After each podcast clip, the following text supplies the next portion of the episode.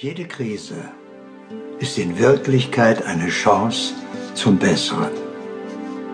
Immer wieder auf unserem Lebensweg tauchen kleinere und größere Krisen auf.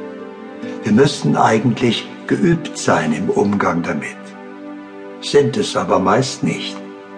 Da sollte es einen Krisenführerschein geben für den optimalen Umgang mit Krisen und wie man sie möglichst vermeidet.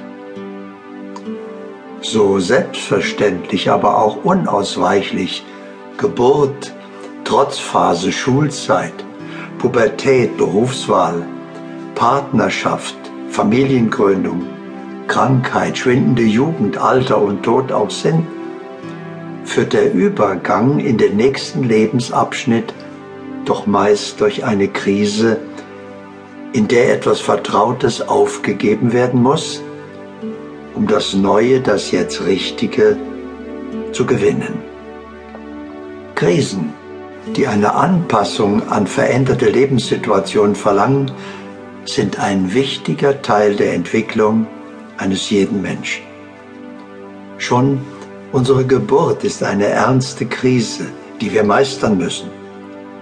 Und manche Weise sagen, wenn wir erst einmal die Geburt geschafft haben, haben wir das Schlimmste bereits hinter uns. Aber auch die Beziehung zwischen Mutter und Kind führt immer wieder zu kleineren oder größeren Krisen.